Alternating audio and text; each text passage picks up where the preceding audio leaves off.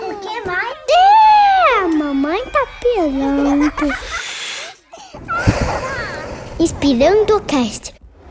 Bem-vindos a mais um episódio do podcast Inspirando. Hoje nós vamos falar de adoção. Estamos aqui com a Lara e com a Luciana. Primeiro eu quero agradecer mais uma vez a Lara e a Lu, que são publicitárias, amigas minhas aí da nossa carreira escolhida. A Lara é mãe da Luana e da Yara, adotou há oito anos atrás. E a Lu, que adotou o Caco seis anos atrás. Meninas, palavra com vocês. Obrigada. Bom, eu que agradeço a oportunidade. É sempre muito bom poder falar desse assunto, contar um pouco da experiência. Eu adotei o Caco com, quando ele tinha dois anos e um mês. Ele chegou em casa. E hoje ele é tudo na minha vida, né? Então é muito importante falar sobre esse assunto. Então eu que agradeço a oportunidade. Eu reforço, reforço as, as palavras da Lu. Assim, eu também sou uma entusiasta do assunto, então sempre que eu tenho oportunidade eu falo. Como a Clau comentou, eu adotei as meninas, vai fazer oito anos agora, é, no começo do ano, em fevereiro. Elas tinham seis e nove anos, respectivamente, né? elas são irmãs, e elas já estão adolescentes, né? Então já é outra fase, assim. Boa. É importante a gente falar também, gente, aqui nesse episódio, a gente vai ter a participação da Esther, uma pessoa adotada adulta já, que vai contar a perspectiva do lado dela, e a gente vai fazer entrevista com o Iberê também. Então, fiquem ligados ligados. Eu queria falar alguns dados da adoção, que a gente estava dando uma olhadinha a Cláudia, 1917, que começaram os contratos, que começou um pouco de se organizar, mas de uma maneira muito informal, as adoções. A partir de 1988, com a Constituição Federal, foi criado também a ECA, o Estatuto da Criança e do Adolescente. E aí a coisa começou a se organizar melhor e chegamos no que a gente tem hoje, que a princípio é bem organizadinho. No episódio anterior, a gente estava falando um pouquinho de como nasce a questão da maternidade e da paternidade para as pessoas. E eu acho que antes mesmo de preencher a ficha, e vocês chegarem na decisão de adoção, tem um estalo, que é o estalo de vou ser mãe. E eu queria escutar um pouquinho de vocês como é que foi essa experiência, esse clique. Lara começa agora. Acho que até trazendo um pouco de, de contexto, assim, adoção na minha família é algo muito comum. Então eu tenho irmão, tenho sobrinho, tenho primo. Então a adoção é, sempre foi muito recorrente, muito comum. Então não é um assunto tabu é, apesar de durante muito tempo, é, até porque, né, inclusive os dados que o André trouxe no começo, assim, não se falava em adoção, né? Então, assim, mesmo que tivesse adoção na família, e principalmente as adoções mais velhas, assim, não se falava sobre o assunto. Então as pessoas sabiam, mas ninguém tocava no assunto, tinha aquele meio, né, aquela informação. Mas a adoção, no final das contas, sempre foi a minha primeira opção. Então, na minha cabeça, eu tinha claro que eu, que eu ia adotar, independente se eu casasse ou não, independente se eu tivesse marido ou não, a adoção taria, seria, estaria no meu contexto contexto. E aí, quando eu casei, é, a gente começou a falar sobre filhos, e aí a gente falou, bom, eu falei, olha, quero adotar. E ele topou, eu já, já sabia, eu já tinha claro na minha cabeça que a adoção era, era o caminho. Assim. E você estava com quantos anos? Quando eu comecei todo o processo, eu devia estar com uns 30, 31. E você, Lu? Bom, eu sempre tive vontade de ser mãe, e aí há 10 anos atrás eu tive um câncer, um câncer no endométrio, tirei útero, ovário, fiz químio e tudo mais mais. E aí, naquele momento, eu sabia que eu não poderia mais gerar, mas que eu poderia ter tinha outras opções de ser mãe. E aí, se passaram acho que uns dois anos, mais ou menos, e meu pai um dia me chamou e falou assim: Mas e aí, né? Você vai esperar casar para ter filho? É, porque você vai ter que adotar, então o que, que você vai, né? Aí eu falei: Não, não preciso esperar para casar, mas sei lá, não sei se eu estou preparada financeiramente falando. Ele falou: não, mas é, a gente está aqui, né? Você tem a sua família que te ajuda. Sempre tem aquele negócio que o processo de adoção é muito demorado. Você não quer ir, ir entender como é que funciona e ver tudo e entrar com a papelada e vai indo, né? E aí eu pensei, conversei com algumas pessoas que estavam naquele momento adotando Eu trabalhava numa empresa, tinha uma pessoa que era advogada da empresa e tinha acabado de adotar uma menina. Eu troquei muita informação com ela e aí eu decidi por entrar é, com, com a adoção. Foi assim, foi, foi muito por uma coisa que foi levando a outra, mas foi muito assim, porque meu pai mesmo que deu aquela força que eu precisava, assim, sabe? Ó, a gente tá aqui, tá junto com você, você não tá sozinha. É, apesar de que hoje a gente,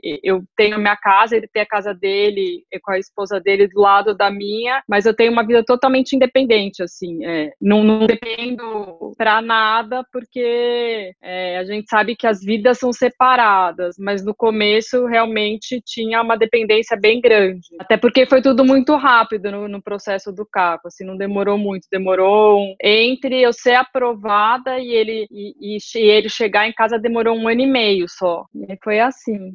Bonitinha. E aí você já até adiantou, né, Lu, assim, que o seu processo foi de um ano e meio. Ô, Lara, e conta pra gente você. Entre o processo todo, desde o dia um, que você vai lá no fórum, né, e fala, na vara da infância, e fala, ah, eu quero entrar com processo de adoção, e começa todo o processo. Meu processo aconteceu há, sei lá, quase 10 anos atrás, né, então, o começo do meu processo. Então, muita coisa deve ter mudado. Mas desde esse dia zero, e aí você vai, aí você faz um curso, que são, eu lembro lembro bem, assim. Eram dois dias de curso. Aí eu falei, ah, legal, então vamos marcar. Aí a mulher falou, tá bom, um dia é, sei lá, 20 de julho e o outro dia é 10 de setembro. Aí eu falei, mas, mas por que, pelo amor de Deus, esse espaço? São dois dias de curso, faz um dia, um dia, hoje, amanhã faz o outro, né? No final das contas, eu acho que você vai entendendo que é um processo, inclusive, de amadurecimento, assim, né? De você ir assimilando, amadurecendo e se preparando para isso. Mas na, no momento da ansiedade é muito difícil. Então, aí depois vem o processo todo de conversa com assistente social, psicóloga, vem na tua casa tal. Aí a gente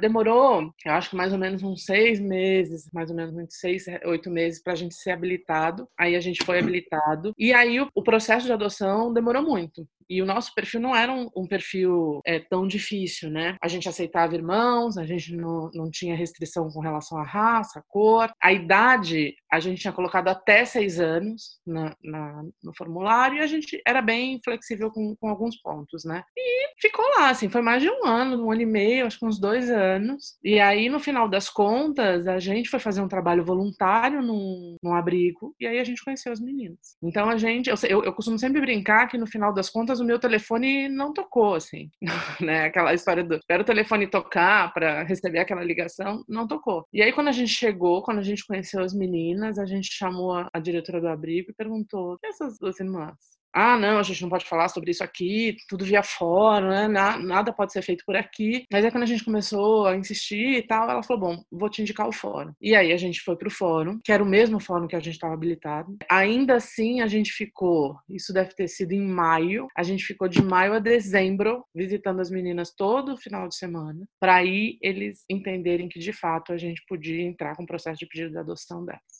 Então, no, o processo nosso foram mais de dois anos, assim, dois anos e meio o processo inteiro. Mas eu acho que talvez o ponto ali é que a gente tinha colocado no nosso cadastro até seis anos. Ah, é, e como era um... A Luana tinha nove já, a Yara é. tinha então, também, eu acho que é um, pra gente foi, na época, uma conversa mesmo, né? Da gente falar, poxa, mas a gente tinha colocado até seis anos. E aí, quando a gente olhou para toda a situação, quando a gente conheceu as meninas, a gente olhou, gente falou, meu, que diferença vai fazer? Na prática, que diferença faz? E foi, de fato, amor à primeira vista. Assim, a gente chegou para fazer um trabalho voluntário sem nenhuma intenção, de fato. A gente organizou uma festa com a empresa de serviço de buffet que a gente tinha. Então, sem nenhuma pretensão mesmo. E aí, quando você bate o olho, você fala, opa, peraí, o que tá acontecendo aqui, né? E aí, eu acho que, que talvez, né? Talvez a única explicação que eu tenho é isso, mas eu acho que os processos são amorosos, assim. Lá eram, não sei agora, tá? Eu briguei muito, assim, eu, eu, eu lembro que eu, eu, eu tive que brigar muito para ter as meninas. Briguei muito mesmo. Ô Lu, seu telefone tocou? Diferente do da Lari? Falou... Meu telefone tocou.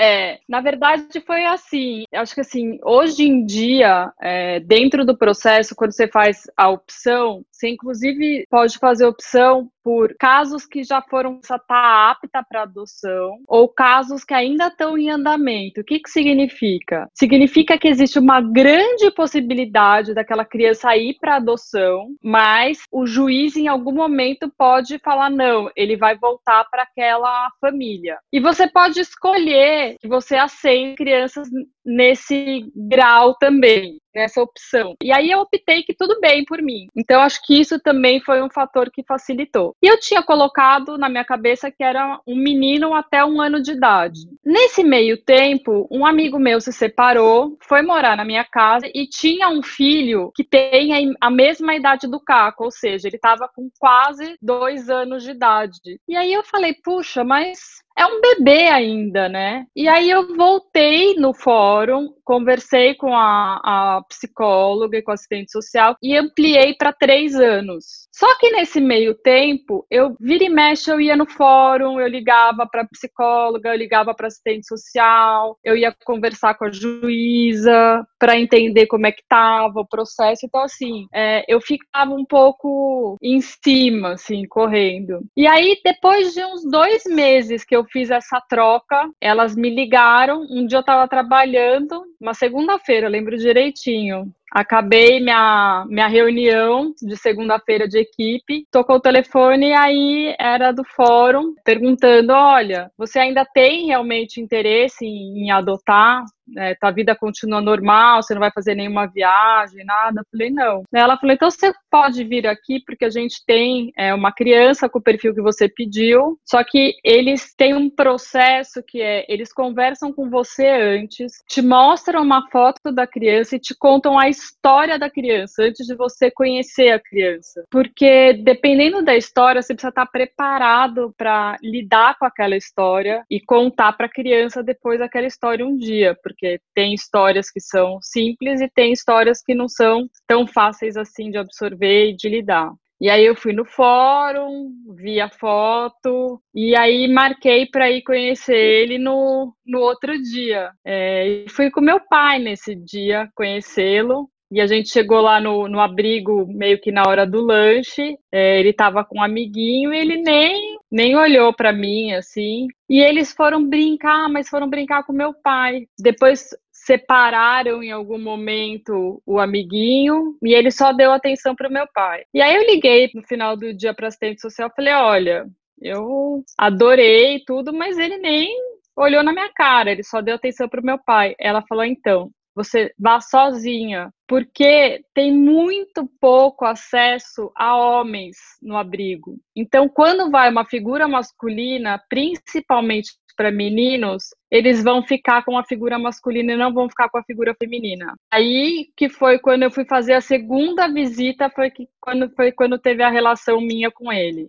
Aí sim que a gente começou a criar o laço. Legal. Ai, e gente... aí foi com ele mesmo, foi de primeira, e aí vocês foram fazendo o processo todo. Foram algumas visitas que eu tive que fazer. A juíza do fórum que eu, que eu peguei, ela era uma juíza muito bacana, assim, muito despachada. É, ela, inclusive, já tinha feito a família do, do, do Caco, tem seis irmãos, todos adotados e ela tinha feito o processo de adoção de um dos irmãos dele também, é, anteriormente já.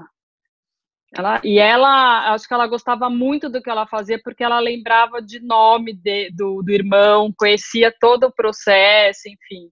E aí eu falei, como é que vai ser agora, né, doutora? Ela falou, olha, você vai visitar ele mais umas duas vezes. Nessa segunda vez, você vai sair com ele de lá, vai dar uma volta, em algum lugar próximo, leva ele numa lanchonete, alguma coisa. E se correr tudo bem, no final de semana você vai passar a pegar ele e vai levar para sua casa. Aí eu falei, mas depois eu devolvo, como é que vai ser, né? Ela falou, não, daí ele é seu, não tem, chorar, chorou. Você vai cuidar dele. Sim. Aí você se vira, não tem esse negócio de devolver para acostumar, não tem acostumar. Acostumar é o dia a dia. Quando a criança nasce, ela sai da barriga da mãe e vai acostumar junto com a mãe. O filho tem que acostumar junto com você. E aí foi assim, a gente fez, eu fiz umas duas visitas para ele E aí, no final de semana, fui buscá-lo. E como foi esse final de semana? Olha, foi bem difícil, assim, porque foi no mesmo final de semana que faleceu o cunhado do meu pai, então eu estava literalmente sozinha. Meu pai estava no interior, e aí eu fui fui lá buscá-lo quando cheguei. Nossa, ele estava no berço, levantou, foi super legal. Saímos de lá e ele estava num, num abrigo em Sapopemba.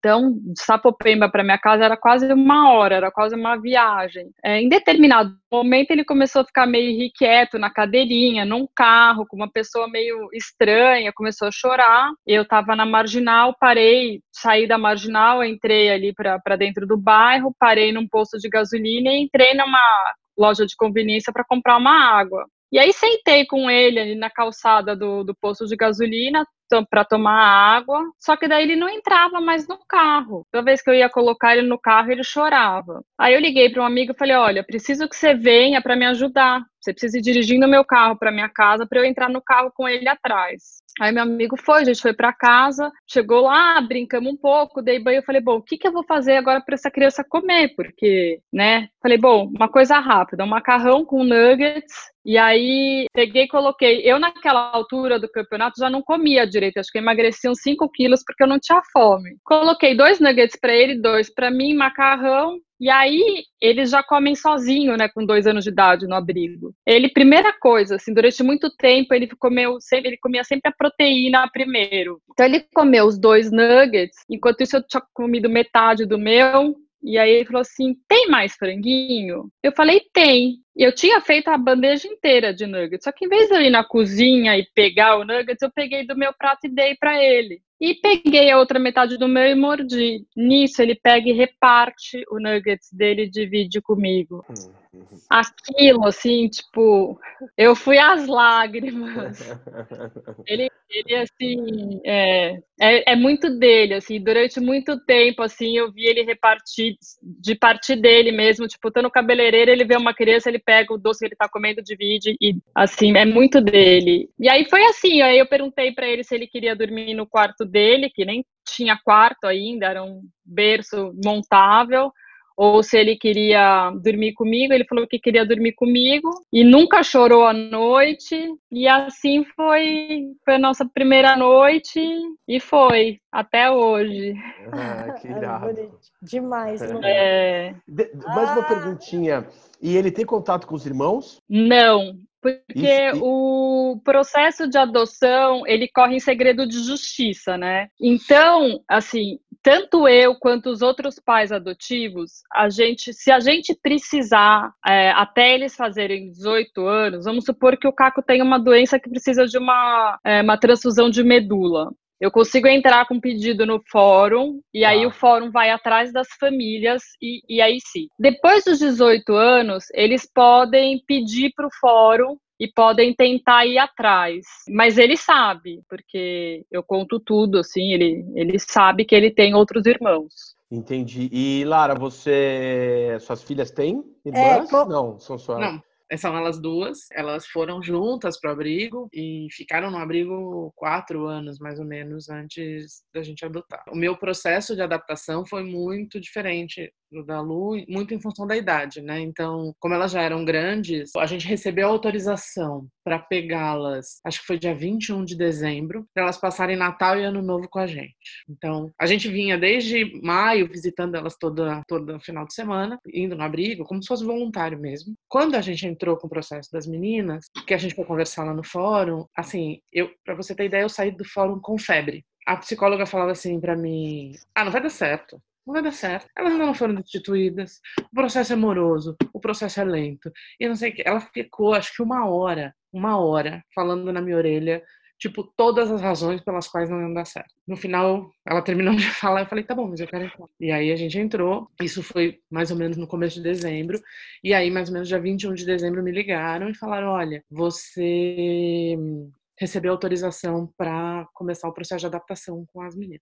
E aí a gente pegou elas no dia 21 e tinha que devolver, no dia 21 de dezembro, tinha que devolver para abrigo dia 5 de janeiro. E aí, depois do dia 5 de janeiro, a gente pegava as cestas e levava aos domingos, durante janeiro inteiro. E assim, foi era, era uma tortura, tá? Assim, principalmente a, a Yara, mais nova, chegava domingo à tarde, ela começava a chorar. Já começava a chorar, sim. Ela só chorava, só chorava, só chorava. E era muito louco, né? Porque assim, na cabeça dela, assim, tipo, eu quero, você quer, por que é que a gente tá passando por todo esse processo? Porque eu tenho que voltar para lá, né? E, e como elas já tinham passado por um processo de evolução, então a gente já era o segundo, segunda adoção, né, delas, é, isso tudo era muito mais difícil. Essa coisa do tipo, ah, você vai me deixar aqui, será que você vai voltar? Né? Então foi um período muito complicado. E aí, para piorar, quando passou esse janeiro, eu já queria matriculá-las na escola, então já vi escola, já queria tal. E aí eu fui falar no, no abrigo, o abrigo falou: não, mas é, eu ainda não tenho autorização para você ficar com ela direto a partir do momento que acaba. E foi aí que eu enlouqueci. Eu falei: não, gente, eu não vou continuar nesse processo mais um tempo. E aí eu fui no fórum, e, e tudo no fórum é com hora marcada, né? A psicóloga marca, me liga, marca hora.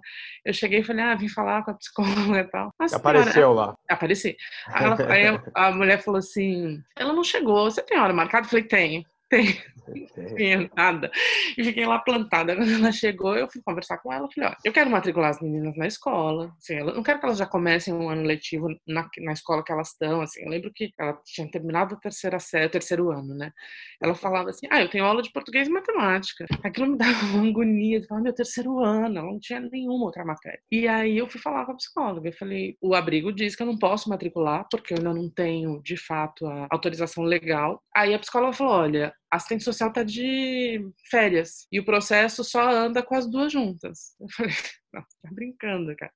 Bom, eu enchi tanto o saco da psicóloga, tanto, tanto, tanto, que ela foi direto no juiz e o juiz liberou a, a primeira fase, né, que eles chamam de a primeira fase da adoção, adoção provisória. E aí eu já podia levá-las para casa. Esse processo, esse entre 21 de dezembro a 4 de fevereiro, que foi o dia que de fato eu conseguia o documento foram assim foram incríveis né porque a gente foi se conhecendo a gente foi se adaptando a gente foi mas foram angustiantes ao mesmo tempo assim tanto para mim quanto para elas né. Então essa coisa do vai e volta essa insegurança a Luana que sempre foi mais reservadona sabe você percebia que ela falava eu não vou me envolver é, eu pensava, dava para ver na cara dela assim eu não vou me envolver com esses daí porque pode ser que esse negócio não vai dar certo sabe. Então era muito angustiante. E aí depois quando de fato saiu a adoção né a, provisão provisória. Aí eu já consegui, eu já saí, eu saí do fórum direto para a escola, matriculei as meninas na escola, enfim, e já começaram as aulas. Mas é, mas é foi um processo, assim, foi... Você teve que ir lá. É,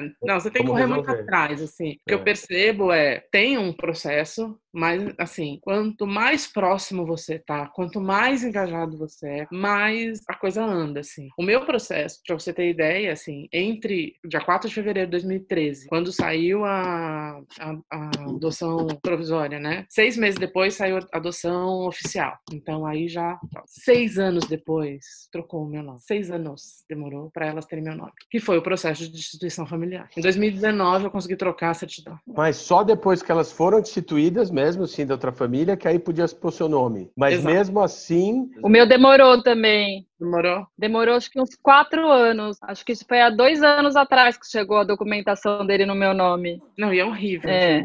Não tem ideia. É. Você passa uma vida, assim, são seis anos explicando, né? Você vai no médico, você leva o RG, é. aí pergunta, quem é? Né? Você fala, não, não sou essa pessoa, essa pessoa. Aí você tem que contar toda a história, explicar que é. Tem que andar com a papelada é, da então, é, da adoção, né? Eu ia perguntar, desculpa a ignorância, mas eu imagino que para viajar você tenha que andar com aquele calhamaço, falar, ah, tá aqui tudo uhum. Porque o documento não está legalizado. Sim, essa parte é de fato bem bem chata, assim, e demorada, né?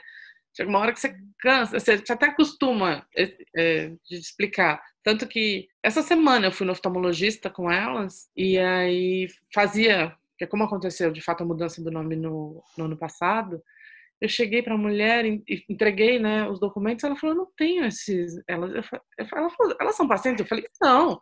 Ela falou, mas eu não tenho no cadastro. Eu falei, ah, espera.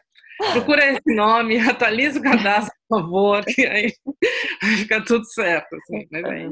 E dentro desse, desse, dessa coisa toda, o que deve ser desesperador é a hora que realmente você fala, não, né? É meu filho, são minhas filhas, só que meio que não são, né? então, é, não, é, assim, é, não, tá, não é teu nome que tá lá, né? Não é teu é, nome. Essas não, assim, no dia a dia você esquece disso. No dia a dia você nem pensa nisso. Sim. Você pensa nisso de fato na hora que você precisa entregar o documento para qualquer coisa. No dia a dia de ordem prática, você nem pensa nisso, assim. Eu costumo dizer que hoje eu não consigo imaginar, como, assim, para mim elas sempre estiveram aqui. Sim. Então, né, é, é, não tem essa diferença, assim. Mas, mas na hora que você precisa pegar documento, aí tem uma, aí, aí você lembra. Meu nome é Esther, tenho 40 anos, sou médica, sou advogada, sou mãe de um pequenininho de 3 anos e fui adotada ao nascimento.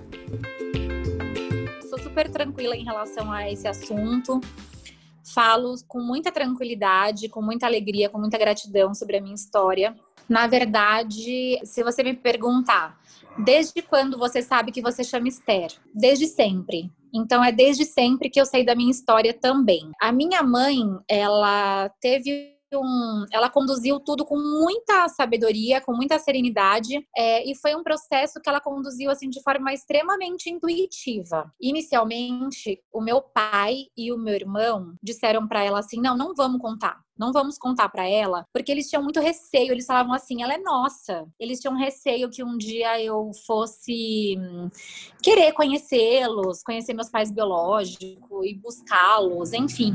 Eu acho que eles tinham algum receio de me perder. Aí minha mãe falou: "Não, ela é nossa, mas a vida é dela, e a gente não tem o direito de esconder absolutamente nada dela". Então a minha mãe resolveu conduzir tudo isso de uma forma muito bonita e muito assim, foi muito intuitiva mesmo. Então eu sempre soube, eu não sei desde quando mas a minha mãe fazia da seguinte forma: minha mãe e meu pai são muito católicos, né? Então, todas as noites, é, desde que eu tinha, assim, um dia de vida, ela rezava ao meu lado e ela falava assim: Papai do céu, abençoe hum, a Teté, que sou eu, o Tatá, que é o meu irmão, o Ítalo, a mamãe, o papai e a mamãe que tem Teté na barriga. Ela falava assim. E eu ia ouvindo. Então, acho que por uns dois anos eu ouvi essa oração sem nunca me perguntar. Chegou uma, uma época que, que eu comecei a perguntar: mas como assim? Ela me teve na barriga e ela não me quis? Por que, que ela não me quis? Aí ela falava assim: é, a gente nunca pode julgar as pessoas, filha, mas ela te amou tanto, ela foi uma, uma mulher tão generosa que ela levou a gravidez até o final e ela fez questão de te deixar com pessoas que te amavam e que te queriam, que ela sabia que, que ia cuidar, queriam cuidar de você. Então, é, onde quer que ela esteja, vamos, vamos mandar muito amor e muita gratidão para ela, para que ela seja muito feliz.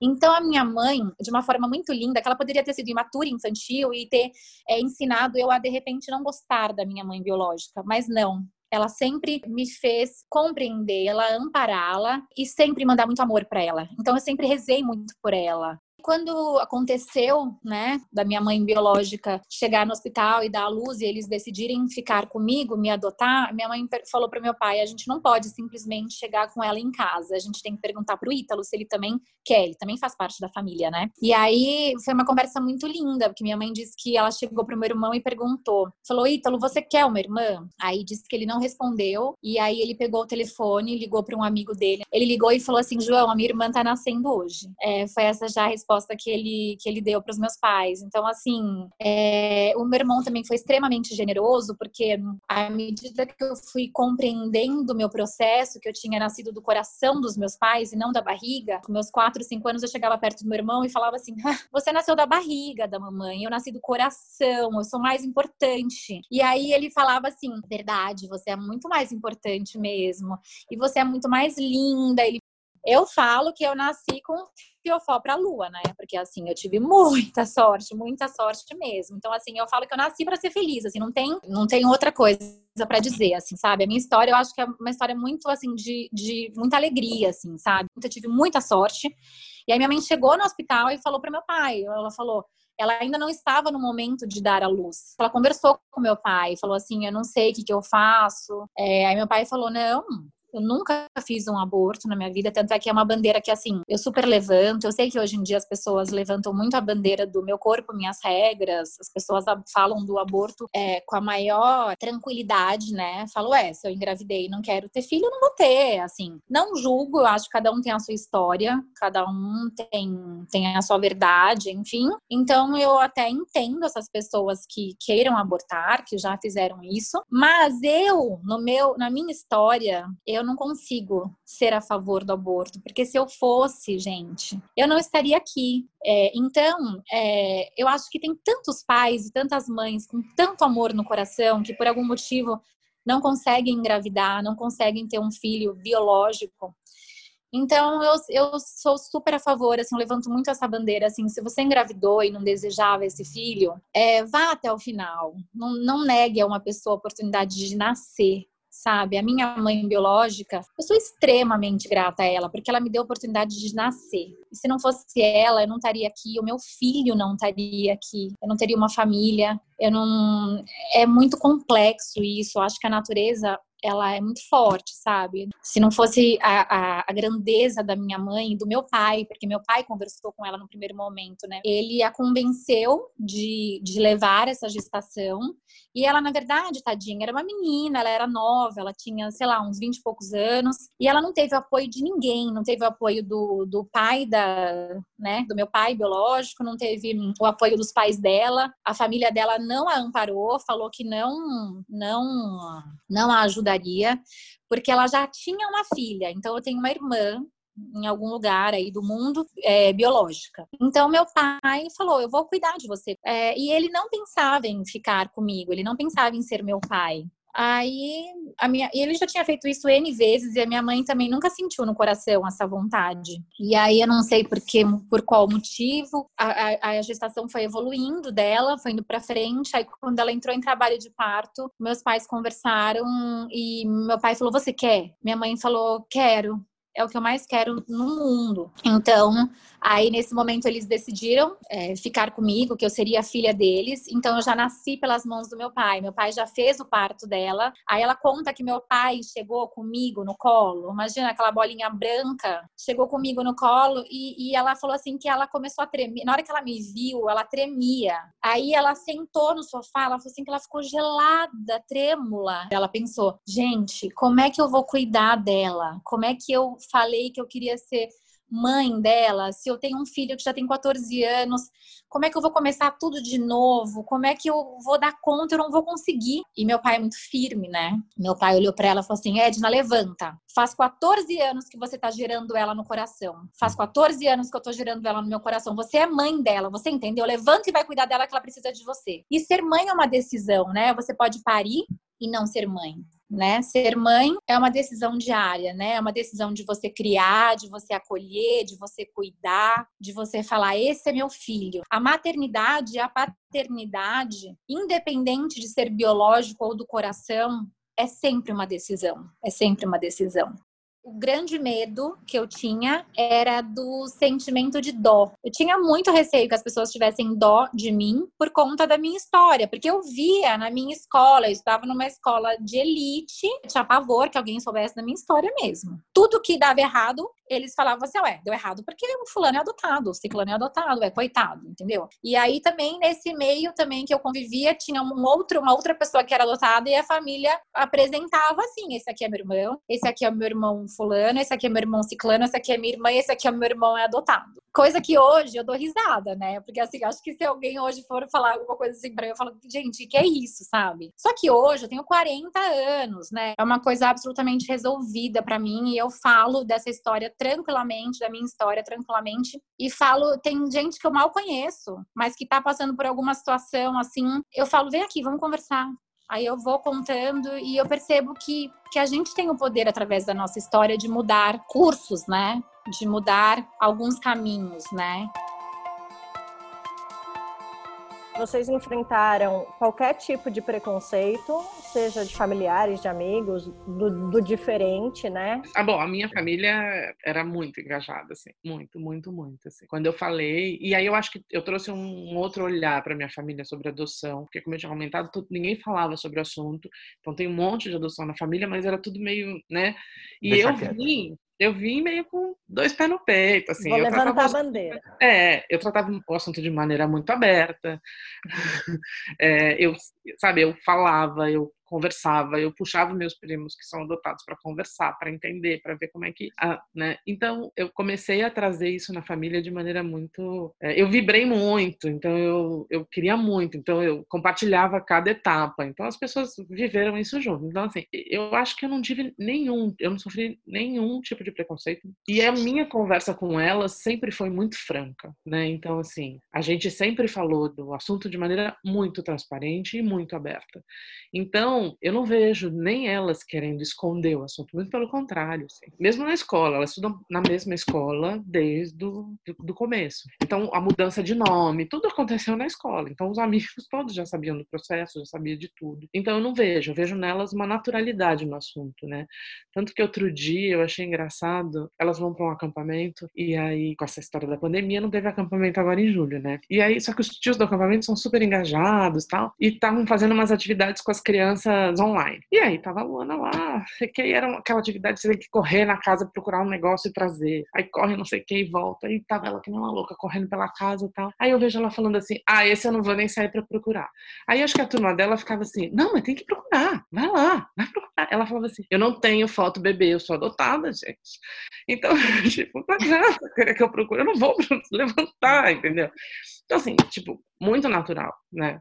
Não tenho coisa de, ai, eu vou falar sobre isso, ai, não sei o quê. Então, eu acho que isso facilita muito, né? Então, até para enfrentar possíveis preconceitos, né? Eu acho que é mais fácil. Porque quando você coloca uma coisa, você transforma a história num, numa coisa tipo, ai, não pode falar, é mais difícil mesmo de você enfrentar e de lidar. Talvez é. o preconceito surja mais, né? Mesmo a gente, assim, elas são negras, né, minhas filhas. Então, não tem nenhuma nunca senti essa coisa de eu com elas, então nenhuma questão. E elas na escola também nunca te falaram nada, nunca sentiram nada? Especificamente disso não, né? Tem mil outras questões de adolescente, de escola, de outras coisas, né? Sim. Mas especificamente da adoção, né? Então sofrer bullying por causa da adoção, sofrer preconceito por causa da adoção, não. E Lu? Aqui também a gente nunca teve nenhum preconceito por conta da adoção. Eu também a gente sempre conversou com o Caco a respeito.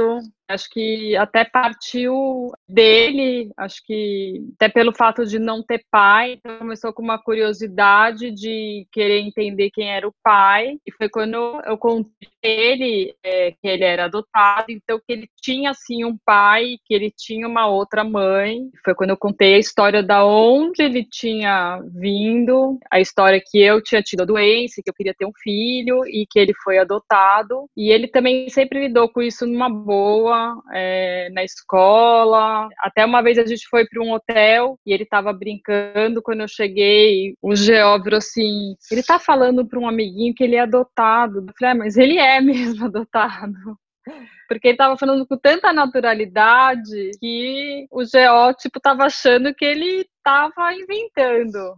É, então a gente nunca sofreu nenhum preconceito. Ele também é, é negro, preocupação minha dele, ele nunca teve nenhum preconceito quanto a isso, por enquanto, mas é uma, é uma preocupação minha. E aí eu me envolvo na escola dele dentro de um, de um grupo é, de pais para inclusão de crianças negras e professores negros na escola. Então, é um grupo de diversidade dentro da escola. Dentro do meu trabalho também eu faço parte, mas dentro da escola é uma coisa, é um tema que eu, que eu abordo para, enfim, não só por causa dele, mas para ter um crianças terem possibilidades, né? É, ele te despertou isso, mas você entende que a coisa é maior, né? É muito maior, exatamente. Muito legal. Na hora de preencher a ficha, é uma coisa até que porque você pode colocar lá, né, branco, pardo ou negro. E aí, quando eu fui preencher, a pessoa, essa minha amiga que tinha acabado de, de adotar, ela estava me contando, ela falou assim, olha, se você colocar que você só aceita criança branca, por exemplo, você vai excluir de adotar crianças que, por exemplo, eles só sabem quem é a mãe, porque eles só consideram branco se eles sabem quem é a mãe e o pai, e ambos são brancos. Então, se eles não sabem quem é o pai, ou se é uma criança que foi deixada em algum lugar, eles não sabem quem é a mãe e quem é o pai, mesmo que aquela criança seja albina, ela não é considerada branca para a adoção. Então, se, se alguém colocar aberto, aquela criança vai entrar na, na no processo. Mas se, se alguém colocar só como branco, então tem algumas coisinhas também na hora de preencher a ficha, que são umas malandragenzinhas assim, que se alguém que não pica, você você acaba se enrolando e o seu processo acaba ficando mais longo. É, alguns meses atrás eu entrei. Eu, eu me, eu, é uma ideia que está sempre perto de mim. Eu tenho um filho, tenho vontade de ter mais, mas tenho muita vontade de adotar também. E eu entrei para preencher, eu preenchi essa ficha. Difícil de preencher. Eu achei já, eu já é, achei já um, super. um super baque, assim. Eu já falei, cara, não sei se eu tô pronto, assim, porque eu tô aqui fazendo um raio-x meu, né?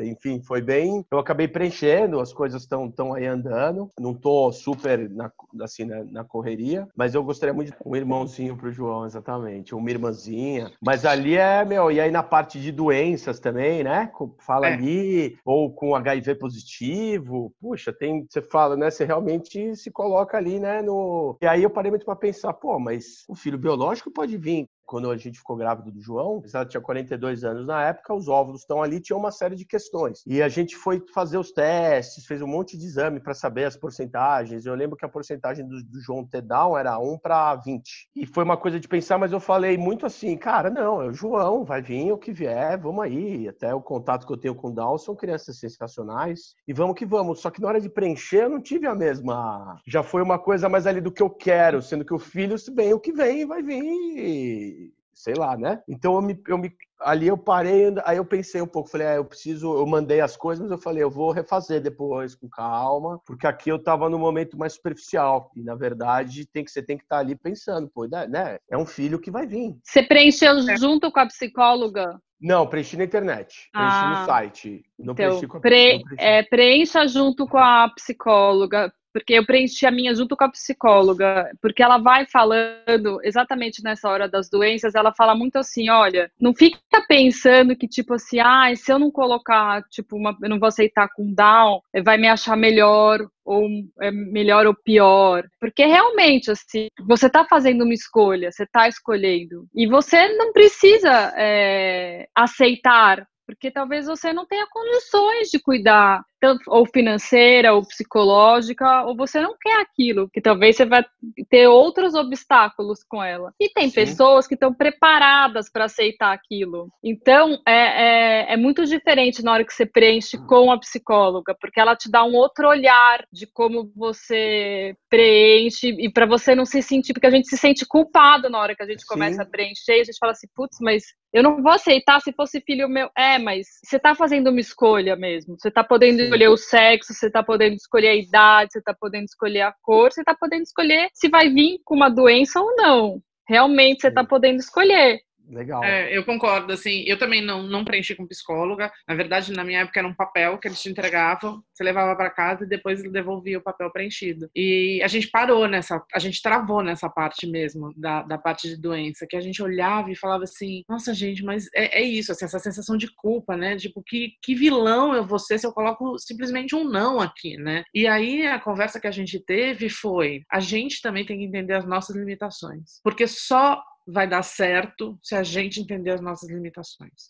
Então, quando eu falei, eu olhei e falei, eu, eu, por exemplo, eu acho que uma criança com esse tipo de necessidades especiais, ela precisa de uma atenção maior. Eu não posso parar de trabalhar. Eu não posso me dar o luxo de parar de trabalhar e ficar em casa dando atenção que uma criança dessa precisa. Então, são essas coisas que na hora eu parei e falei, não, não, não é, é, é, é isso, assim, é, é, até onde a gente pode ir. É, e eu acho que talvez os, muitos casos dão errado, e a gente sabe que tem muitos casos que dão errado, tem muita devolução enfim, é, é assustador, mas tem muito. É, talvez as pessoas de fato estavam fazendo algo além do que ela tinha possibilidade de fazer naquele momento. É, quando as pessoas falam para mim, puxa, que legal, adoção tardia, nossa, como é que é? Você adota uma menina de seis, uma de nove. Você estimula as pessoas a adotarem adoção tardia? Eu falo, não. As pessoas têm que fazer aquilo que elas estão preparadas para fazer. Então, assim, não adianta você falar para as pessoas, ah, adota um menino de 15 anos se a pessoa quer um bebê, ela quer viver a experiência de um bebê, e aí ela vai estar frustrada e a chance de dar errado, eu acho que é, é muito maior. Então, eu acho que quando a gente respeita as nossas limitações, ajuda muito, assim, ajuda muito. Sem ego, né? Sem essa coisa do, é, é eu quero isso aqui, tô preparado, né? É, é, é verdade, muito bom. Obrigado. Fala pessoal do Inspirando Cast, meu nome é Iberê Dias, eu sou juiz de direito no estado de São Paulo, sou titular de uma vara da infância e da juventude, trabalho com, com direitos de crianças e adolescentes, né? basicamente Estatuto da Criança e do Adolescente, algumas outras leis que versam sobre direitos de crianças e adolescentes. Crianças são as pessoas que têm até 12 anos incompletos e a partir do momento em que ela faz 12 anos, ela se torna adolescente até completar 18 anos, quando ela passa a ser uma pessoa adulta e passa a ficar sob cuidados de outras, outras leis. Né? Hoje a gente tem no Brasil, falando em números, né, cerca de 38 mil pessoas querendo adotar. Então são 38 mil pessoas na fila da adoção, querendo ser adotantes. E a gente tem um pouco mais de 5 mil crianças e adolescentes aptas a serem adotadas. Esse é o panorama em números, né? Então, tem 38 mil pessoas de um lado querendo ser pais ou mães e 5 mil, um pouco mais, 5.100 crianças e adolescentes esperando a chance do convívio familiar, né? de encontrar uma família que esteja apta a cuidar delas. Né? E aí a grande pergunta que todo mundo se faz, a primeira pergunta é como pode ter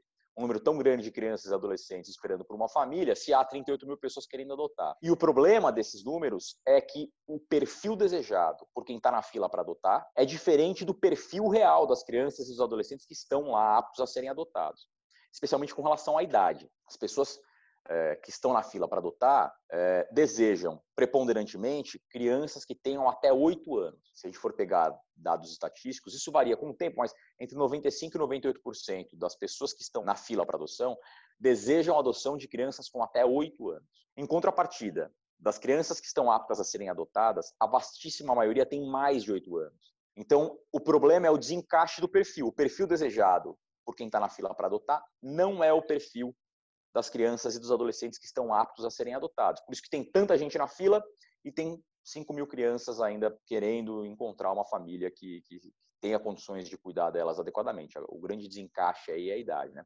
O primeiro passo para quem quer adotar é procurar a vara da infância da cidade em que resida. Ela vai preencher um pré-cadastro no Sistema Nacional de Adoção, é um sistema de internet, né, um sistema eletrônico criado pelos, pelo Conselho Nacional de Justiça, implementado em 2019. Então, é um sistema único para o Brasil todo, isso foi excelente. Todas as varas da infância do Brasil hoje trabalham no mesmo sistema, a partir de novembro de 2019. Estão todas as varas trabalhando rigorosamente no mesmo sistema. Isso é ótimo para todos os fins, para fins estatísticos, para a gente ter maior controle sobre os procedimentos, para a gente é, ter maior controle sobre os prazos processuais. Além de a informática ajudar muito na localização de famílias para aquelas crianças. A questão é que quando essa pessoa chega para a vara da infância, chega na vara da infância dizendo que quer adotar, a gente precisa entender quem é essa pessoa. Né? O que essa pessoa está fazendo aqui, que, final, que interesses ela tem, será que é uma pessoa apta a cuidar de uma criança? Porque olha a responsabilidade como é. A gente, o Estado olha para uma determinada família que tem ali uma criança que não está sendo bem cuidada e diz: bom, a gente já tentou de tudo e essa mãe e esse pai não conseguem despender para essa criança aqui os cuidados necessários para ela se tornar um cidadão, né? para que todos os interesses dela sejam atendidos. Então eu vou retirar essa criança dessa família. Independentemente de a família não ser uma família é, adequadamente protetora e tal, para a criança isso é um trauma enorme. Né? Quando a gente vira para a criança e diz: você nunca mais vai ver seu pai nem sua mãe biológicos, né?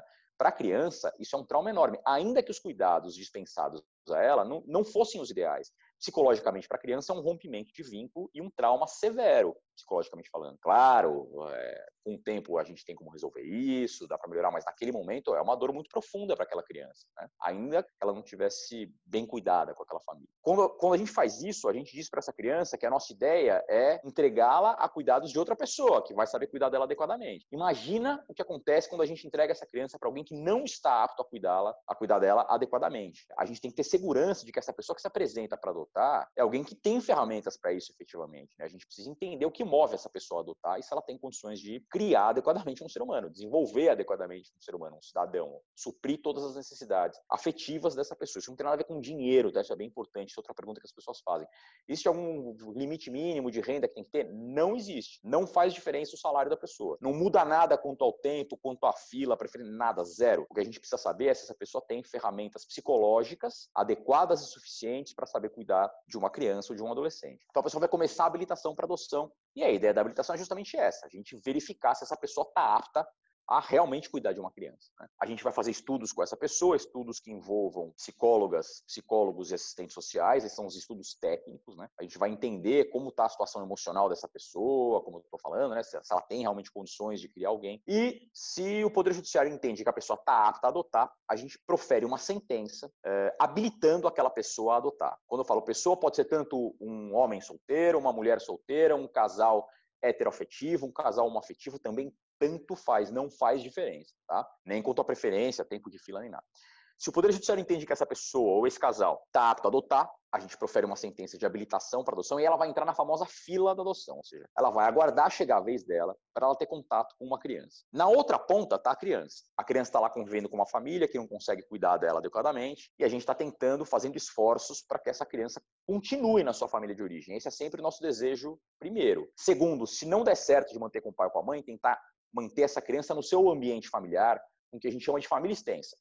Então, algum tio da criança, avô, avó, bisavô, bisavó, um irmão mais velho, tia, primo, prima, né? alguém que seja daquele núcleo familiar, que vá continuar com a criança. Então, se nenhuma das duas der certo, aí sim, destituição do poder familiar e a criança é colocada é, em uma outra família, uma família substituta, uma família adotiva.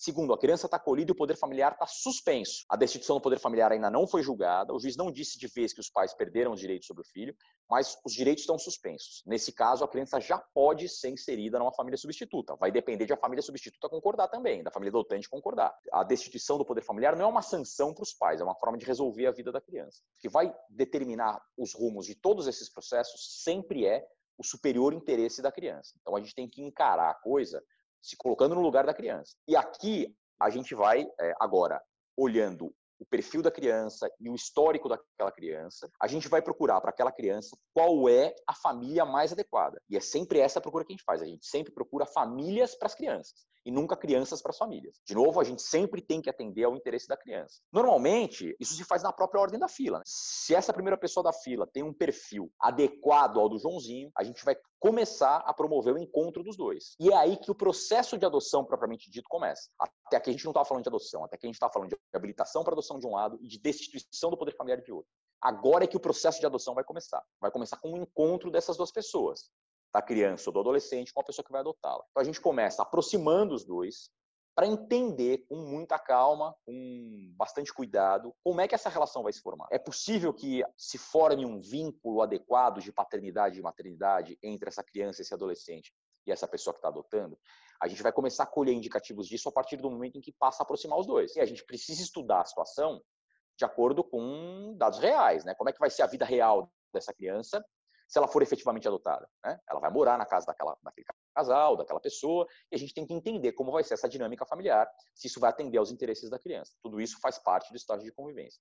Então a gente segue com esses estudos psicossociais, com psicólogos, assistentes sociais, enquanto a gente está fazendo todo esse, toda essa aproximação cautelosa. Né? Se a gente percebe que está tudo bem, que está tudo fluindo bem, que o vínculo se formou de modo saudável, isso é o que é o mais importante, que esse vínculo entre a criança e o adotante se formou de modo saudável, e esse é o vínculo mais importante que o ser humano tem, né? o vínculo afetivo mais profundo, importante e significativo que o ser humano tem, que é o vínculo de filiação. Se a gente percebe que esse vínculo se constituiu de modo saudável, que a criança está bem atendida ali, aí sim a gente profere a sentença da adoção, defere a adoção, e aí de vez a criança passa a ser, para todos os efeitos, filho ou filha daquela pessoa ou daquele casal, para todos os fins. Não existe nenhuma diferença entre filhos biológicos, filhos é, que vieram pela via da adoção. Né? E aí aquela família está definitivamente constituída daquela forma, com aquela criança inserida ali, é, com todos os direitos, é, com o sobrenome da família, com todos os direitos hereditários, alimentares, dever de, de cuidado da pessoa que está adotando, enfim, como uma relação qualquer de pai, mãe, filho e filha. Né? Todo o trabalho que a gente faz, especialmente nesse momento da aproximação, né, do estágio de convivência que eu mencionei, quando as duas pontas, adotantes e crianças já podem se encontrar e a gente começa essa aproximação, todo o trabalho feito aqui, no fim das contas, tem essa grande finalidade, reduzir o risco de dar errado. Se a gente, a gente vai usar mil palavras, vai explicar bonitinho, no fundo é isso, a gente está fazendo uma análise de risco. A gente tem que reduzir o risco disso dar errado lá na frente, porque se der errado, vai ser um trauma em cima de outro trauma na vida daquela criança. E, de novo, claro que para a pessoa que está adotando também é traumatizante e tal, mas a pessoa que está adotando não é tanto assim problema da vara da infância. O problema da vara da infância é a criança. A gente tem que se preocupar com a criança para evitar que isso aconteça. É também por isso que o processo de adoção nunca vai ser um processo tão rápido. Quando as pessoas reclamam, falam, pô, por que, que demora tanto? Demora tanto porque a gente tem que dar tempo ao tempo para os vínculos se formarem de modo saudável. Porque se a gente coloca o carro na frente dos bois, isso dá errado lá na frente. Isso é o pior cenário de todos. As pessoas falam a burocracia da adoção, dando a impressão de que é um negócio desnecessário, que se perde. Tem nada disso. A gente está apenas resguardando a situação mais importante que talvez que exista no direito, que é a vida de uma criança que está colocando sob cuidados de uma outra pessoa. Né? Então a gente tem que trabalhar nesse momento para reduzir o risco de adoção se frustrar lá na frente. Por isso que existe um tempo para isso. A coisa precisa se maturar. Não adianta querer é, ser a, o cara mais rápido do Brasil e sentenciar adoções com um mês, porque isso tende a dar errado lá na frente. A chance de dar errado aumenta muito. Né? A gente tem que tentar reduzir essas hipóteses é, de adoções frustradas a zero. Claro que isso é impossível, mas a quase zero. E hoje é assim, né? porque as varas têm trabalhado e se aprimorado para que esses casos sejam raros. Então, quando a gente sentencia uma adoção e fala, ó, acabou, de vez, tchau, maravilha, está resolvido aqui, é porque a gente tem uma boa margem de segurança de que ali está tudo bem encaminhado. É muito comum a gente ouvir isso também, né? Olha, fulano adotou uma criança, mas essa criança dá um trabalho para ele. Pô, que bom que só filho adotivo dá trabalho. Imagina se filho biológico desse trabalho também, que tristeza que ia ser, né? Se filho uhum. biológico respondesse, fosse mal criado, fizesse birra. Já imaginou que problema que seria, né? Ainda bem que não, né? É, as pessoas têm muito essa visão preconceituosa a respeito da adoção e acham que uma determinada criança adotada é, tem comportamentos típicos de criança pelo fato de ser adotada e não pelo fato de ela ser criança, né? Isso é um erro crasso, né? Pela lei, a adoção é irrevogável mesmo. Então, uma vez que a adoção está consumada, não existe desfazer a adoção. Então, nessas hipóteses em que, por acaso, o vínculo se deteriora lá na frente, e a gente percebe que para aquela criança ou para aquele adolescente, o convívio com a pessoa que a adotou se tornou é, prejudicial, e a gente tem que fazer, desfazer tudo. Na verdade, a adoção continua consumada e o que a gente vai fazer é uma nova destituição do poder familiar. As pessoas precisam saber que tudo que se faz em termos de adoção se faz com a ideia de resguardar os direitos das crianças. Porque é muito comum, quando a gente ouve opiniões disso, a gente invariavelmente ouve opiniões de adultos. Né? E por conta da nossa Constituição Social, a gente nunca ouve opinião de adultos que perderam seus filhos. A gente ouve opinião de adultos que conhecem alguém que é adotante, isso é uma realidade. As varas da infância, quando a gente fala que a infância, que a vara da infância trabalha com crianças e adolescentes em situação de risco, a gente está dizendo uma meia verdade. As varas da infância trabalham com crianças e adolescentes em situação de risco e pobres, né? Porque há uma série de crianças e adolescentes ricas em situação de risco e que nunca vão chegar às varas da infância. Nos bairros ricos das grandes cidades, nas, na mesa ao lado da sua no restaurante, podem estar ali crianças que estão absolutamente descuidadas por seus pais? Os pais não têm nenhum vínculo afetivo com elas. As crianças estão sendo cuidadas pela babá e pelo laptop, né? pelo celular. Né? Os pais não têm nenhuma relação com elas, são crianças que estão em situação de penúria psicológica, afetiva, é evidente isso. Né? Elas estariam em situação de risco, só que elas são ricas, então isso não chega na vara da infância. A gente precisa tomar muito cuidado com os discursos todos que a gente ouve a respeito desse tema, porque normalmente são discursos embalados e feitos sob o ponto de vista da nossa população, que é a população que está ali na condição de adotante, de pessoa que fala, pô, eu tenho uma amiga que é médica, e que tem 45 anos e que foi fazer PhD em Harvard e voltou agora e quer engravidar e não consegue, pô, ela tá na fila para adotar e não consegue. Veja que absurdo. E tanta criança aí no farol. Como se as crianças do farol tivessem à disposição, né? Como se bastasse você abrir a porta da sua SUV blindada para a criança entrar e a vida dessa criança fosse melhorar de uma hora para outra. Né? Primeiro que a gente está partindo do pressuposto de que a vida dessa criança é ruim, não necessariamente é verdade. É claro que está longe do ideal, mas muitas vezes é uma criança que está com uma família protetora, que não tem mais ferramentas do que aquelas para cuidar dessa criança adequadamente, porque não consegue, porque o sistema de proteção social nosso é pífio, né? Mas não é raro que sejam famílias amorosas, protetoras de acordo com as ferramentas que tenham, mas que não tenham grandes mecanismos de salvaguardar seus filhos por conta da vulnerabilidade social. Essa visão de que essas crianças que estão no farol, primeiro, são mercadorias, estão ali prontas para serem adotadas, é uma enorme bobagem, isso não existe. Essas crianças normalmente estão com as suas famílias e estão é, tanto quanto possível, razoavelmente assistidas por suas famílias, não há razão nenhuma para a destituição. Eh, e essa visão de que qualquer criança pobre vai ser mais feliz estando com qualquer família rica, de novo, é de uma carga preconceituosa social gigantesca. A gente precisa tomar muito cuidado para não entrar, embalar esses discursos. As pessoas idealizam muito a paternidade e a maternidade e o grande trabalho que a gente tem para fazer na habilitação para adoção é justamente a desidealização né, dessa paternidade, dessa maternidade. É dar real para os pais, dizer, olha, é o seguinte, você quer ser pai, ser mãe? Legal, bem-vindos, aqui é o lugar certo, mas nem tudo vai correr sempre às mil maravilhas. Vai ter uma série de problemas. E vocês têm que estar preparados para isso é a ideia de mostrar a realidade para que as pessoas não se frustrem lá na frente, porque quando elas se decepcionam, aí sim é que a adoção tende a naufragar. Então, grande trabalho feito durante a habilitação para adoção e, e, boa parte dos trabalhos dos grupos de apoio à adoção, que são trabalhos muito legais e muito bem feitos, tem tudo a ver com isso, com dar real para quem está adotando. Fala, olha, você está achando que vai ser tudo sempre muito legal, que vai ser tudo só sorrisos. Não é isso. Ser pai e ser mãe é padecer no paraíso muitas vezes, né? Vai ter uma série de percalços. Você vai ser testado, você vai aguentar birra, você vai aguentar malcriação, você vai ficar fulo da vida com seu filho ou com a sua filha de vez em quando, e você tem que entender que isso faz parte do crescimento de ambos, né? Do seu crescimento como pai ou como mãe, do crescimento dele como ser humano, como filho e tal. A parentalidade responsável, eu acho, tem totalmente a ver com isso, com essa noção de que é, há uma série de encargos, de ônus, para quem quer ser pai ou mãe. Né? E as pessoas idealizam demais a paternidade, a maternidade, inclusive a biológica. Né? As pessoas falam de ter filhos, elas só pensam no lado bom, né? no momento legal, que a criança está super bem, felizona ali, abraçada, rindo, que pô, vai ser uma pessoa bem sucedida e tal. Né? Mas não pensam em todo o trabalho que dá para você construir isso. E aqui eu acho que tem um problema também severo. Outro dia eu estava lendo um artigo da Vera Conelli na Folha, que é muito bom sobre isso, que é o mito da, do instinto materno, né? Como se isso fosse algo inato. Isso é uma balela, não existe cientificamente falando, o tal do instinto materno. Né? Isso é uma construção social, você tem que remar para isso acontecer. Isso não está dentro de você, inato ali, veio com você. Isso é uma construção, você precisa trabalhar para ser assim. Né? É, e eu acho que a parentalidade responsável tem tudo a ver com isso. Você quer ser pai, ser mãe? Você tem esse sonho? Maravilha. Saiba que você vai ter que segurar a tua bucha porque você está fazendo, você está colocando a vida de uma pessoa que é absolutamente inocente, que não tem nada a ver com seus desejos, com seus anseios, com as suas frustrações, com as suas neuroses, na sua mão. Né? Saiba que tudo que você faz vai refletir na vida de uma pessoa que não tem nada a ver com todas as suas dificuldades, de novo, com todas as suas neuroses e tal. E, claro, de arcar com todas as suas responsabilidades. É que eu estou falando desde responsabilidades psicológicas, de, de respaldo, de amparo, de carinho e tal, quanto de responsabilidades financeiras mesmo. Né? É muito comum a gente ver isso numa sociedade absolutamente patriarcal como a nossa ainda, a maioria é de homens, né? mas homens que simplesmente se desobrigam da sua responsabilidade paternal. Né?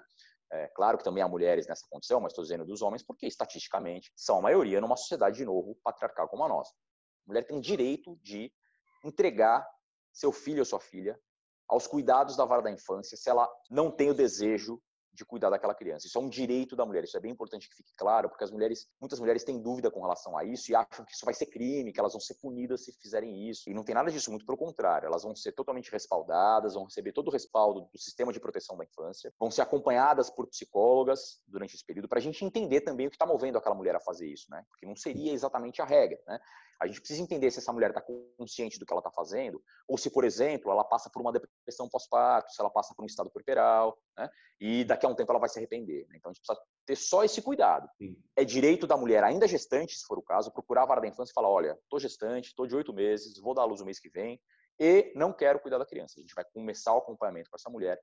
E se a gente entender que esse desejo dela é um desejo é, real, sincero, que ela está consciente do que ela está fazendo. Essa criança, na verdade, quando nascer, sequer vai para uma casa de acolhimento. Né? A criança nasce e normalmente já é o próprio adotante que vai retirar a criança na maternidade, muitas vezes, se tudo correr bem. A mulher, depois que a criança nasce, tem que reiterar esse desejo, isso é uma previsão da lei.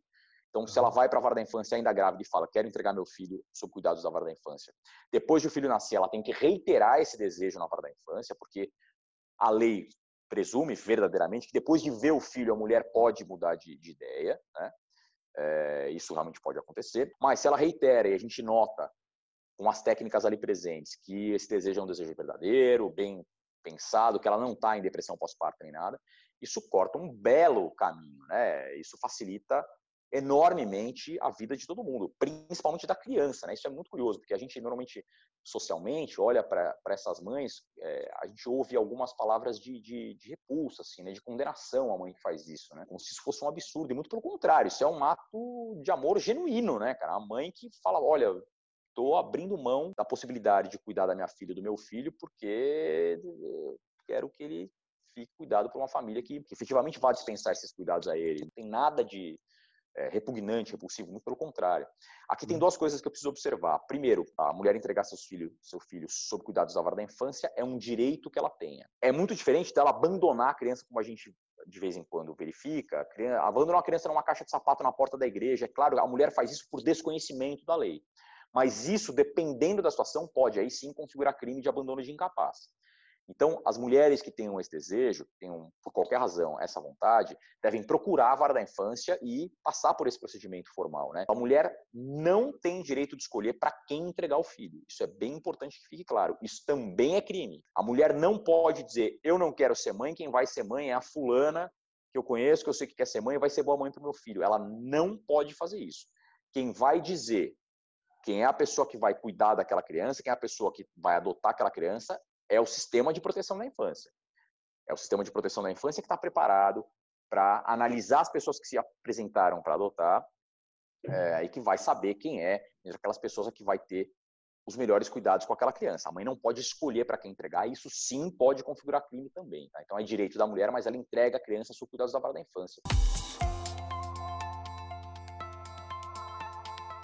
Gente, que outras dicas vocês acham que são importantes para as pessoas que estão pensando em entrar num processo de adoção? Olha, para mim foi muito bom participar de grupo de apoio de adoção. Assim, foi fundamental. Eu acho que é, o, o processo de espera ele é cansativo, ele é, você não tem noção do que está acontecendo, então você só está esperando, né? Você não tem controle sobre a situação, você não tem nada, assim. Então é um negócio vazio ali, né? Você sabe que tem uma coisa rodando que você não sabe o que é. E um dia pode acontecer. Então eu comecei a participar de grupos de apoio de adoção e foi muito bom. Tinha uma certa periodicidade e você vai lá, você ouve histórias, começa a ver coisas que depois, quando você vai vivendo as porque você vive depois muitas das situações que você ouviu, né? Aí você fala, ah, tá bom, então não é, não é tão anormal assim, não é comigo, o problema não sou eu, sabe? Você começa a entender, começa a entender a espera. E quando você está falando do assunto, parece que essa espera de alguma forma, de alguma maneira você está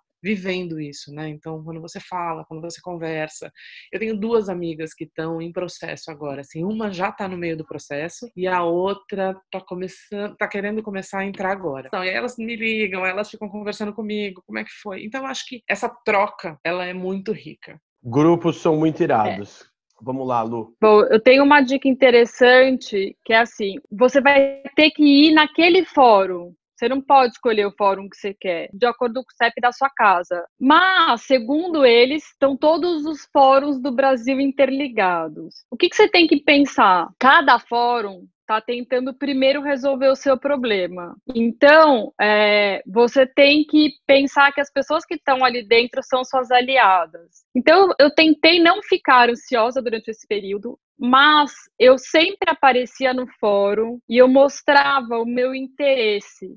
Então, eu conversava com a juíza, chegava lá, sentava e esperava, perguntava. É, eu lia alguns livros que tem sobre adoção para poder perguntar mais embasada. Então, assim, tem gente que se sente mais segura, mas eu realmente não precisei de advogado em nenhum momento para nada. Os cursos também são diferentes de acordo com os fóruns. O, o fórum que eu estava, quem dava o curso era a própria juíza, e tem outros fóruns que pe pedem para você procurar curso para fazer. São diferentes as, as formas, né? Realmente, assim, tem juízes que são mais engajados e tem juízes que são menos engajados. É claro claro que tem regiões que são favorecidas. Eu estava no Fórum Central, eu estava mudando para Lapa, eu ia ter que mudar para o Fórum da Lapa. É um fórum que tem muito menos possibilidades. Eu falei, eu não mudo então, então eu continuo onde eu tô, depois que sair a adoção eu mudo. Sempre que você mostra que você está interessado e que você quer,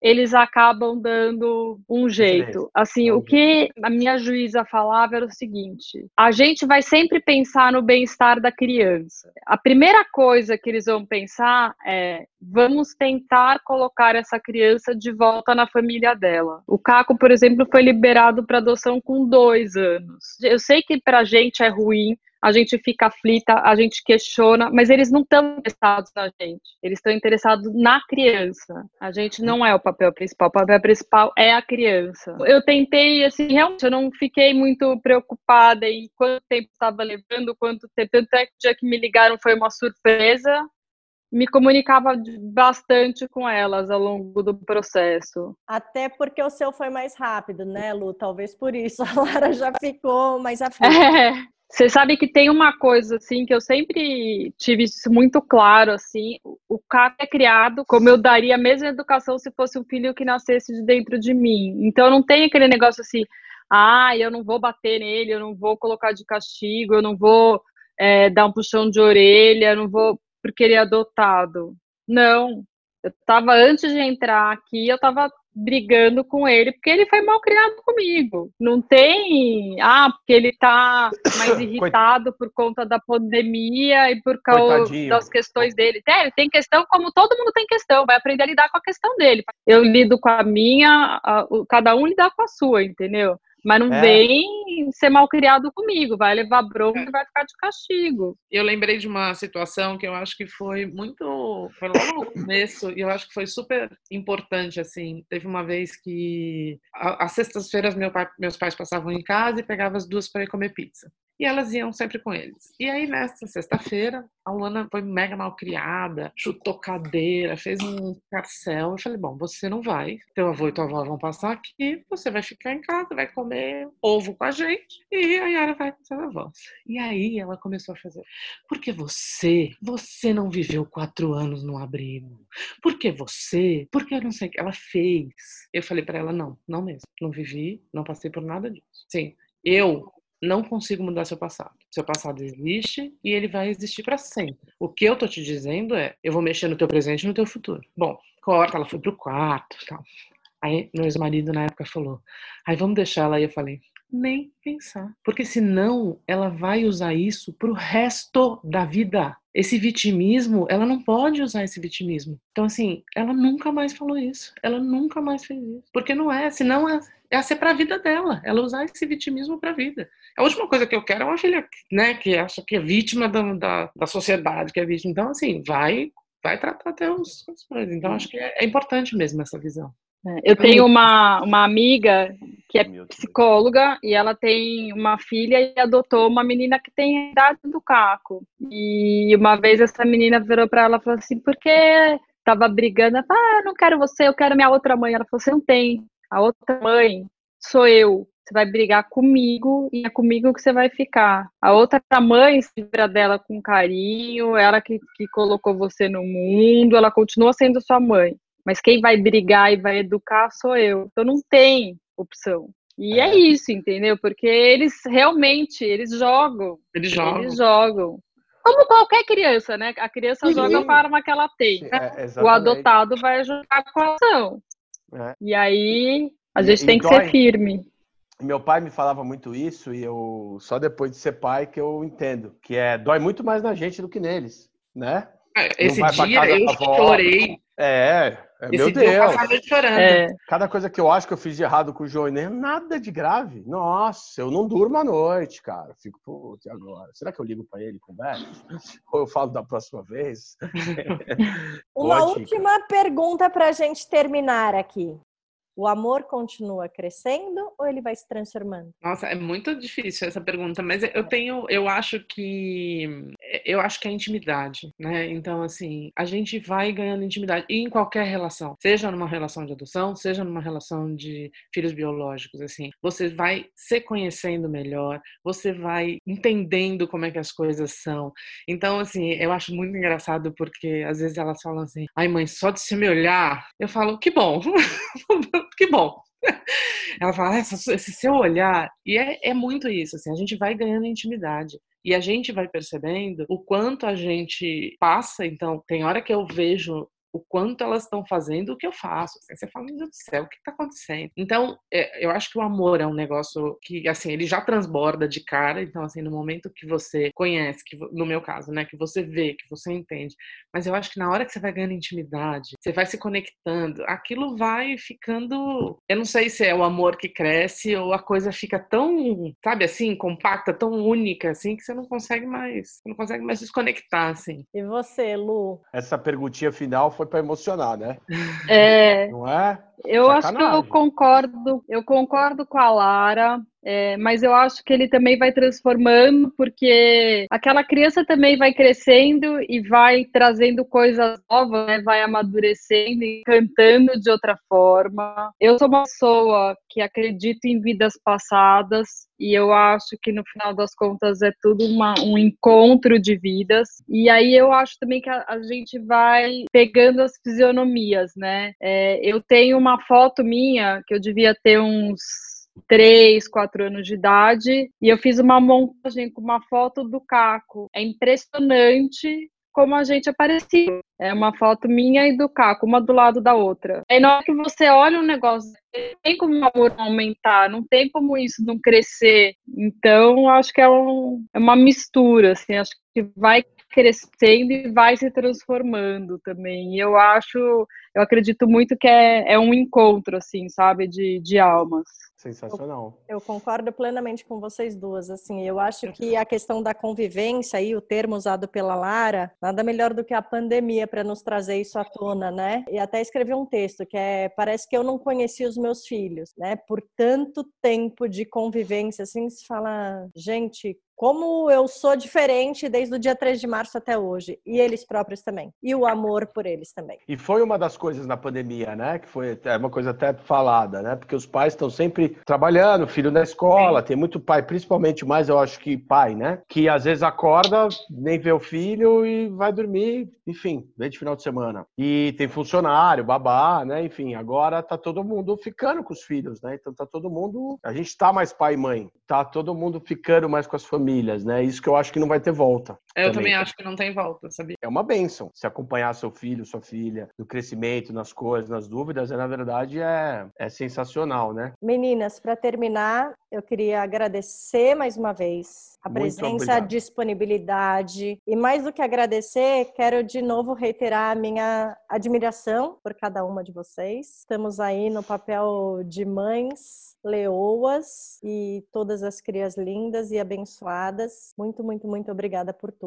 viu? Eu acho que, que a adoção quase que ela vem com uma doação extra, sabe? Uma dose de doação extra. Você sabe que a minha terapeuta fala um negócio que a primeira vez que ela me falou, eu, eu achei muito interessante. Ela falou, Lara, sabe o que eu falo para todas as mães? Que todas as mães deveriam adotar os seus filhos independente se eles são biológicos ou não. O dia que ela me falou isso, eu acho que isso tem uma, uma coisa tão profunda, assim, que eu achei muito legal. Assim. Então, a minha admiração por vocês será sempre eterna. E eu não quero falar que eu choro. Vai, Lu. Eu falo que eles fazem melhor pra gente do que a gente pra eles, assim. Acho que o amor que eles dão pra gente, a gente fala assim: "Ah, mas a gente dá uma vida melhor para eles, a gente vai dar estudo, uma casa melhor", mas eles dão uma coisa que não, não tem valor, sabe? Assim, é um negócio que vem de dentro, é, é assim, é só vivendo mesmo, assim, porque ele estava tendo a vida dele lá, se, se eu não fosse ser mãe dele, uma outra pessoa ia ser, né? Eu, eu escolhi ser a mãe dele, né? Eu tinha opção de olhar aquela fotografia e ouvir aquela história e falar, não, não quero ser mãe desse menino, eu quero o próximo. E eu aceitei, e eu escolhi, e deu certo, deu match. O que ele traz para de alegria para a família, né? A gente tinha passado por várias perdas na família, tinha tido a minha doença, então assim, ele mudou a, a família e é um é um amor, é uma alegria todo dia, assim, é realmente renasceu uma outra vida em mim, assim, eu falo. Então eu que agradeço a oportunidade de poder dividir isso. Obrigada. Irado, obrigado. É, bom, eu, eu também quero agradecer muito a, a minha admiração pela Cláudia é recíproca, então assim, a gente, eu lembro da gente falando sobre maternidade quando nenhuma das duas, 2007 eu... a gente estava falando de maternidade. Exatamente. A gente seria mãe ponto. É, exato, independente da forma, independente se tivesse com alguém ou não, enfim, eu lembro muito dessa conversa. Eu também. É, então eu acho que é recíproco, assim. E eu também agradeço muito porque eu gosto muito de falar no assunto. Eu acho que quanto mais a gente fala, mais o assunto ecoa, mais as pessoas a, a, entendem a naturalidade da coisa. Então, quanto mais aberto é, mais natural é. Então, é um tipo de assunto que eu estou sempre, sempre, sempre à disposição para falar e para. Então, obrigada, obrigada aí pela oportunidade. Fiquei muito feliz quando a Cláudia me chamou. Ah, que bom. Deixa eu fazer uma pergunta. Vocês querem deixar alguma coisa, um Instagram? O meu é @laramag underline e além disso eu gosto de escrever às vezes. Então, assim, não escrevo sempre, mas eu gosto de escrever. Então, eu tenho um Medium também que se procurar como Medium Lara Magalhães deve achar. Eu acredito que é @laramag também, porque eu acabo usando Laramag para tudo. E a Lu? O meu Insta é Lufinati. É, Finati é com TTI, são dois T's e I no final. Então, quem quiser, tá lá. Tem bastante fotos do Caco. Tem, normalmente tem mais fotos dele do que qualquer outra coisa. Meninas, muito obrigado. Até a próxima. Galera, até o próximo episódio. Grande beijo. Beijo, gente. Obrigada pela presença e audiência. Inspirando o cast.